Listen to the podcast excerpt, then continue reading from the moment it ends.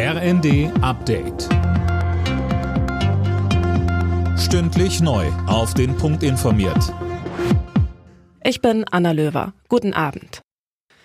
Bereits am Montag ist Schluss mit dem sogenannten Umweltbonus beim Kauf eines E-Autos. Das Bundeswirtschaftsministerium hat die Förderung abrupt gestoppt. Einzelheiten von Cornelius Dreger. Anträge, die bis einschließlich morgen eingehen, werden noch bearbeitet und wenn korrekt bewilligt. Ansonsten ist nach sieben Jahren Schluss mit dem Umweltbonus. Bisher wurde der Kauf von mehr als zwei Millionen E-Autos mit rund 10 Milliarden Euro gefördert.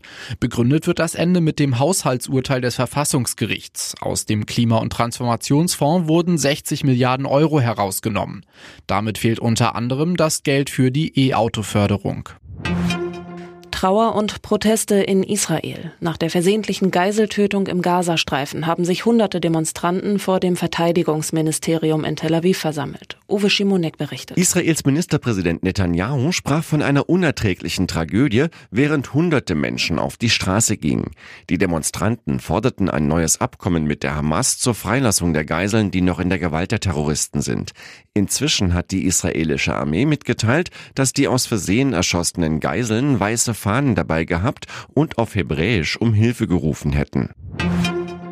Ein US-Kriegsschiff hat im Roten Meer 14 vom Jemen aus abgefeuerte Drohnen abgewehrt. In den vergangenen Tagen hatte es bereits zahlreiche Raketen- und Drohnenattacken auf Handelsschiffe im Roten Meer gegeben.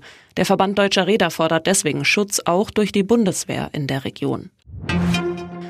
Mit einem 3 zu 1 gegen Hoffenheim hat Leipzig seine Ambitionen auf einen Champions League Platz in der Bundesliga untermauert. Verfolger Dortmund kam in Augsburg nicht über ein 1 zu 1 hinaus.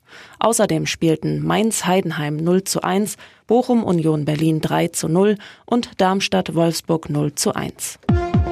Alle Nachrichten auf rnd.de